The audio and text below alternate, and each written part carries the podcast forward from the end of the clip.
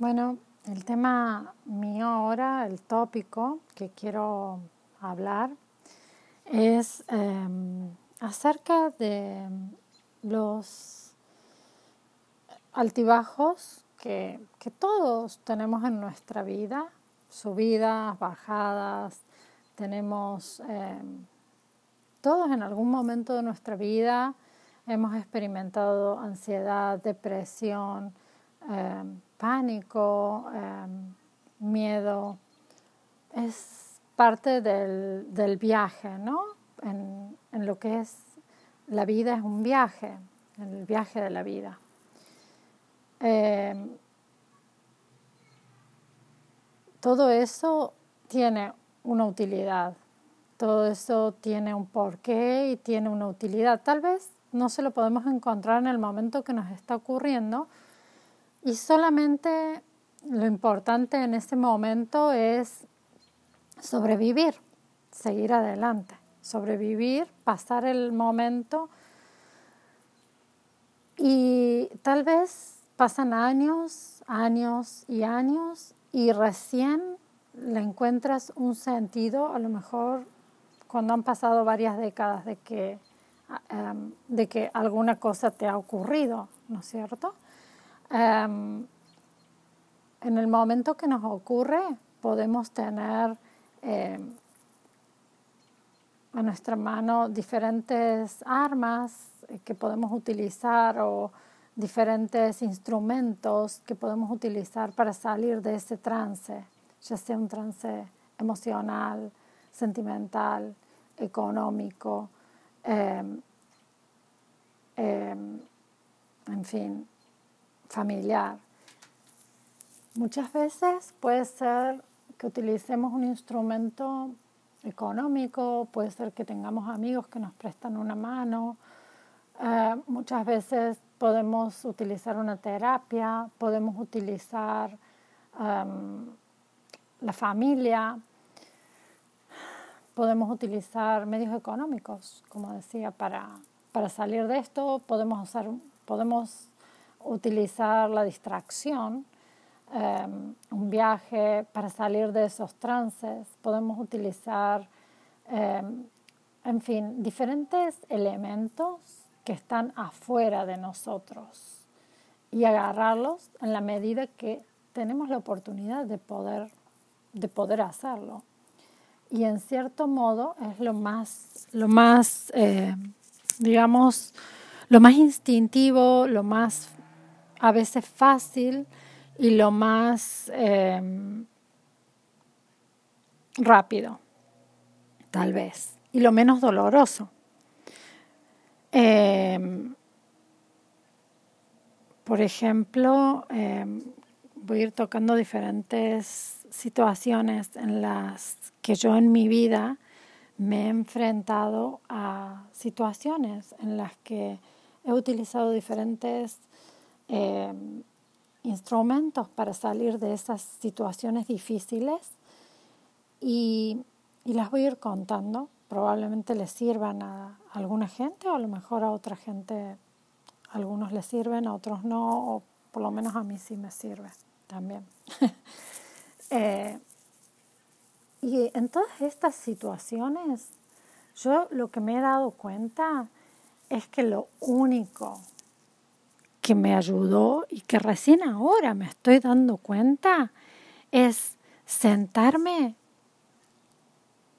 al frente de una pared en blanco, una pared en negro, una pantalla en negro apagada, o sentarme frente a una persona y mirarla a los ojos y hablarle con el corazón, o ponerme frente a un espejo, mirarme a los ojos y buscar en mí misma la solución a eso.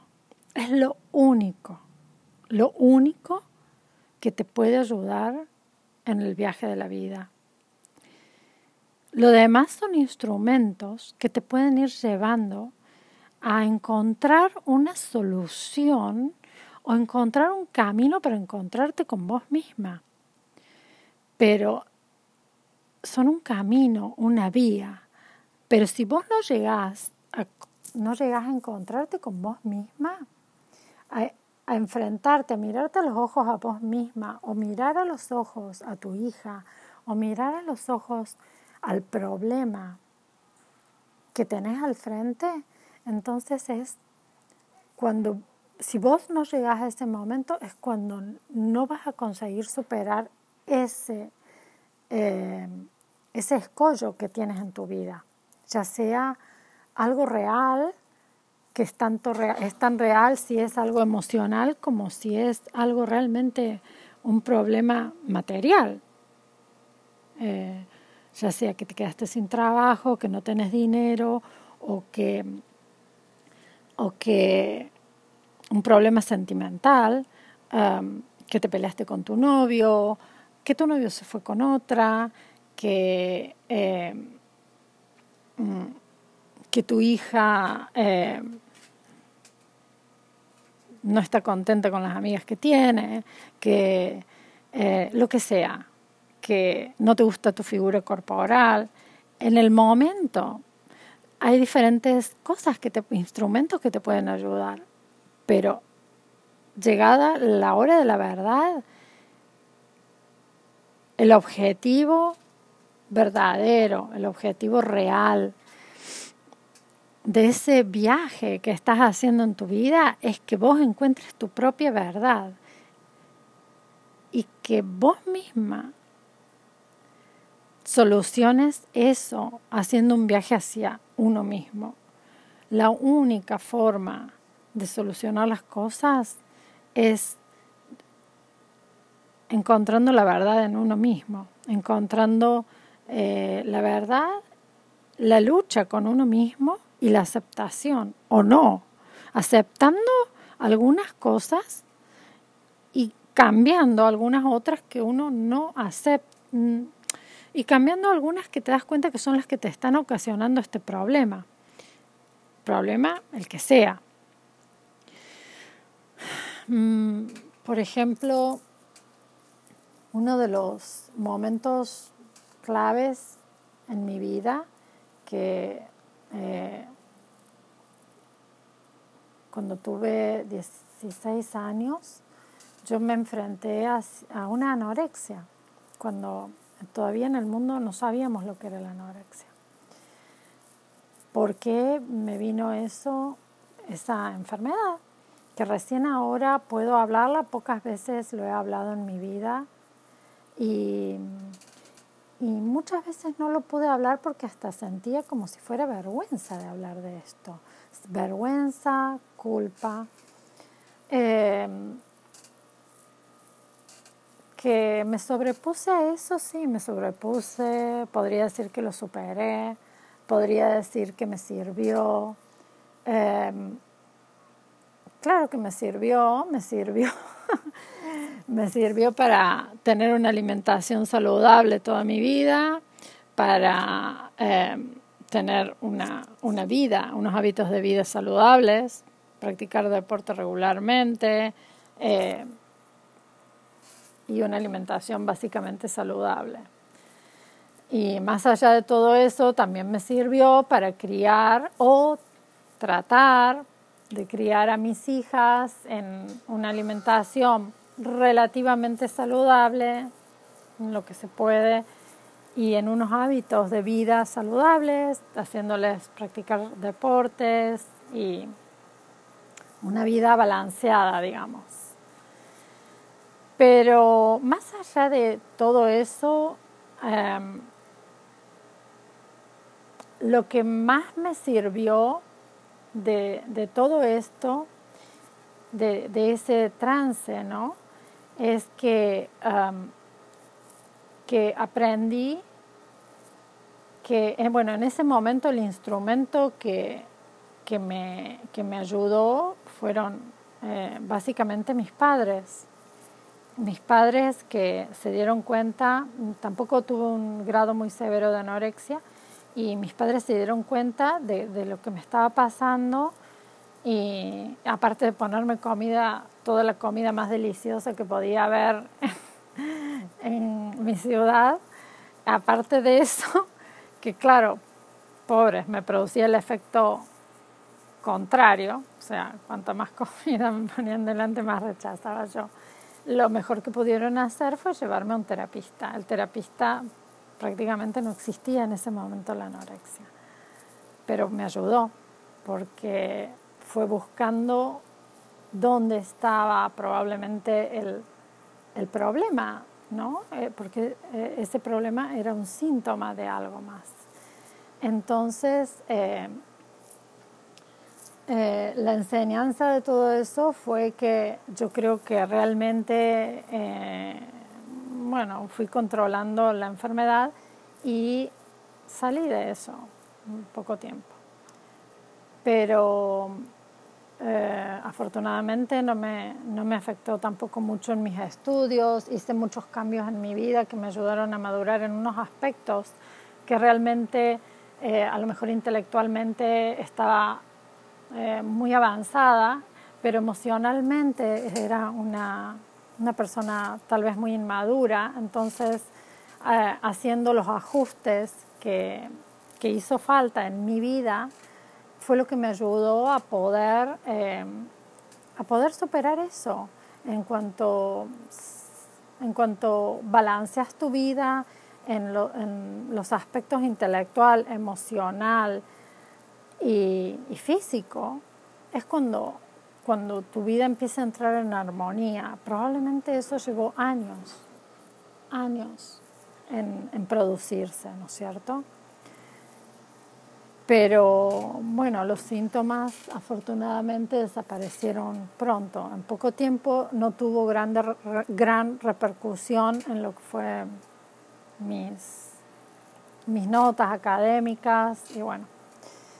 Eh, no hubo un culpable, son cosas que, que nos van pasando en la vida, en el viaje de la vida, y muchas veces no hay una culpa, son cosas que pasan, porque nada está bajo control en la vida, las cosas ocurren. Y, lo, que, lo que pude sacar de todo esto es eh, la aceptación de mí misma y, y, el por qué me ocurrió esto, yo creo que, y el para qué ¿Por qué no? ¿Para qué? ¿Para qué? Hoy por hoy me doy cuenta que lo más importante de, haber pasado estas, em, esa experiencia es poder em, transmitirles em, a mis hijas la confianza, eh, y la, eh, en, su propio, en su propio ser, en su propia persona, y la importancia que tienen ciertas cosas que no son, em, ciertas cosas que son, no son tan importantes. no, no es que quiera minimizar el aspecto físico de la persona, la importancia de eso, pero darle la importancia que corresponde porque, ¿qué pasa si, si de pronto un día te mueres y te diste cuenta que, que viviste pendiente de tu, de tu aspecto físico, que no disfrutaste de, de, un, no sé, de la rica comida, de hacer, de un día ponerte a hacer cupcakes con tus hijas, que eso es parte de la vida.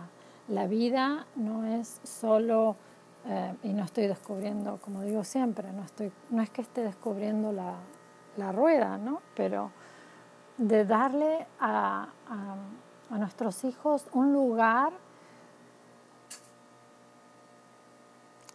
em, no, no a nuestros hijos, sino darle a las cosas la relevancia que tienen que tener, darle a las, em,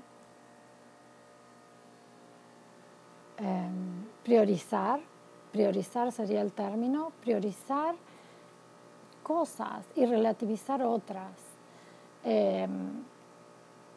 Darle valor a las pequeñas cosas de la vida y eso es lo más importante, es una de las cosas que a mí me ayudó cuando, eh, cuando he estado mal, cuando estuve casi tocando fondo, el darle valor a, a la mañana, despertarte, que es uno de los momentos favoritos del día, levantar, levantarte por la mañana, eh, que es una cosa que disfruto muchísimo, y tomarme el café y sentirme que estoy viva y, y tomarte el café por la mañana, preparar una comida, hacer una torta. Eh, estar cocinando y que mis nenas vengan a comer y que prueben dulce de leche y que comen chocolate y que coman papas fritas y de cuando en cuando lo quieren. Eh, y por supuesto también ¿no? el balance entre lo que es una vida saludable lo que es no saludable. Cuando te obsesionas con lo que es lo saludable, que dejas de disfrutar, dejas de disfrutar la hamburguesa del McDonald's o una cosa que tenemos acá que se llama Chick-fil-A, disfrutar eso, disfrutar de la comida en familia, eh, la comida y la bebida en familia y con amigos y, dejar de estar tan controlada todo el tiempo. Eh, hay que vivir, vivir, vivir significa eso, ser, ser libres, y relativizar, relativizar todo. Y una cosa que es para mí súper importante es enfrentarme a mí misma, enfrentarme a los demás, mirarlas a los ojos a mis hijas cuando hay un problema y es lo único que es capaz de cortar una situación que no puedo resolver con los instrumentos que tengo alrededor mío. Por ejemplo, eh, una situación que, que he tenido que, enfrentar también es, em, nosotros hemos tenido que muchas veces, eh, por ciertas circunstancias, mudarnos, cambiarnos. Y, sí, es, es, duro eso, es duro, eh, es duro y bueno, y uno trata de compensar en esos momentos, mm, darles los gustos a los chicos, a ver qué querés, te regalo esto, te compro esto, vamos para acá, distracciones, terapia, terapia, psicólogo, lo que sea, con tal de, de, de, de pasar esa situación. ¿Y qué es lo que más te ayuda en ese momento? Lo que más te ayuda en ese momento es enfrentarte, enfrentarte a la situación y decir, bueno, vamos a sacar algo positivo de esto, de este viaje que tenemos que, de este viaje eh, de la vida que tenemos que hacer en este momento. Y por ejemplo, en el caso mío de, las mudanzas, ¿no? Eh, aquí viene, eh, por ejemplo, el tema de las escuelas, que es lo más doloroso de tener que, de tener que mover a mis, a mis hijas, porque en el caso mío es como una, yo ya lo tomo como una aventura, una aventura, un aprendizaje, un conocimiento, algo que disfruto casi podría decir. Pero eh, en el caso de las chicas es diferente y voy encontrando Em, cuando me voy enfrentando a los diferentes eh, problemas que me, que me supone esto de tener que mudarme, en este caso, por ejemplo, em, le hablaba a las chicas de que lo bueno de esto es que yo, por ejemplo, volviendo a mi pasado, eh, yo me enfrenté a que, bueno, lo que se me presentó a mí en la vida, porque lo que digo, muchas veces no elegimos.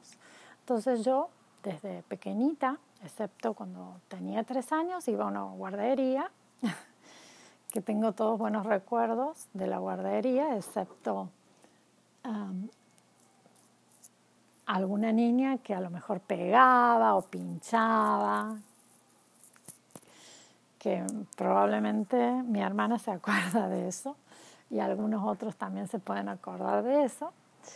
Eh, pero dejando de lado eh, esa guardería donde iba, eh, siempre estuve en la misma escuela, desde los cinco años hasta cuarto año, que entre unas cosas y otras y en mi proceso de tener que madurar emocionalmente, decidí pasarme de una escuela privada a la escuela pública mixta, porque la escuela mía era solo de niñas.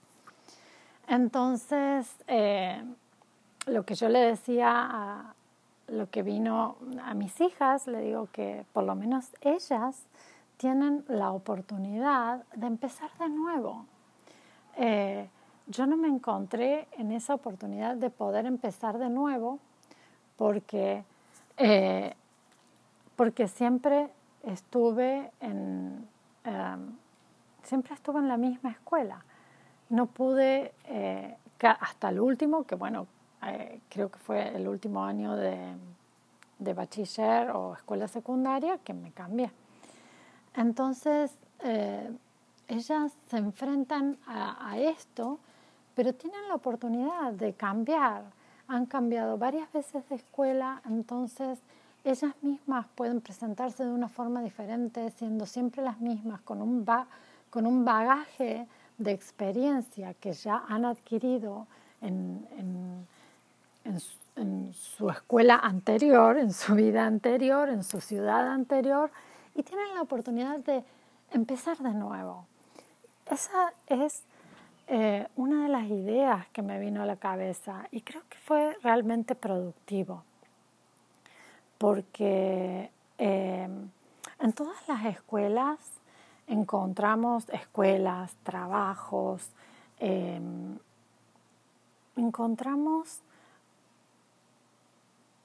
un grupo tóxico, un ambiente tóxico y a veces el cambio, el cambio nos hace bien porque a veces no encontramos los instrumentos o los elementos, o a veces justo coincide que, nosotros cometimos un error, entramos con, con el pie equivocado y de pronto en vez de ser amiga de esa niña que estaba queriendo ser amiga tuya al lado tuyo, no, vos querías ser amiga del grupo de las chicas populares, esas chicas líderes, esas chicas que son las mejores deportistas, esas chicas que son las ricas de la clase, esas chicas que tienen las mejores casas, las mejores ropas.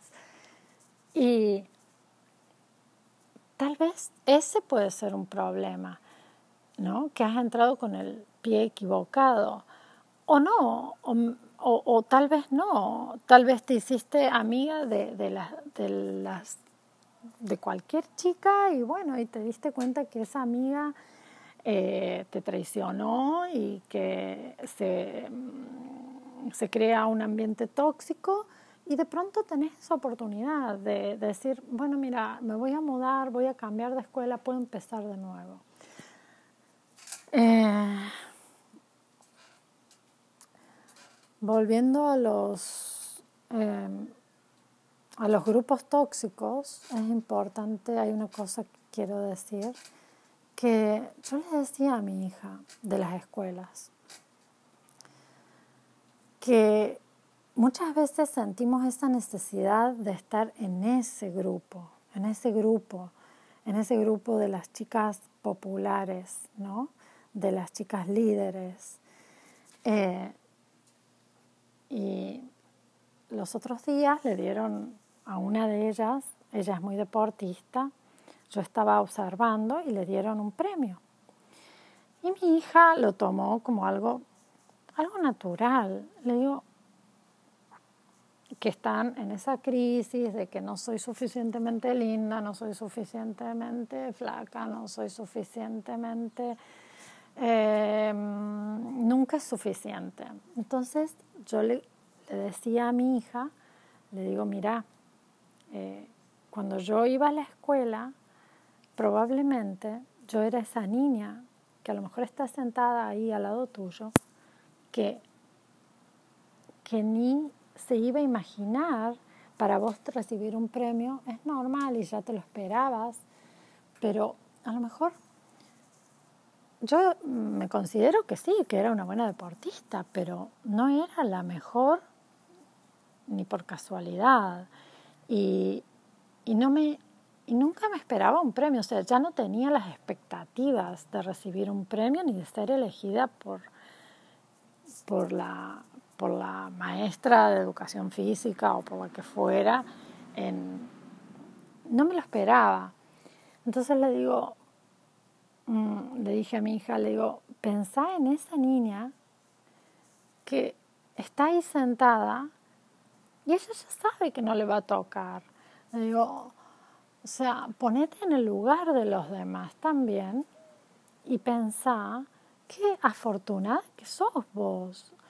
A veces, y a veces es eso, la, esa niña que está sentada ahí, Quisiera ser la popular, la chica que recibe el premio, la chica que tiene, em, que es la líder. Y muchas veces la líder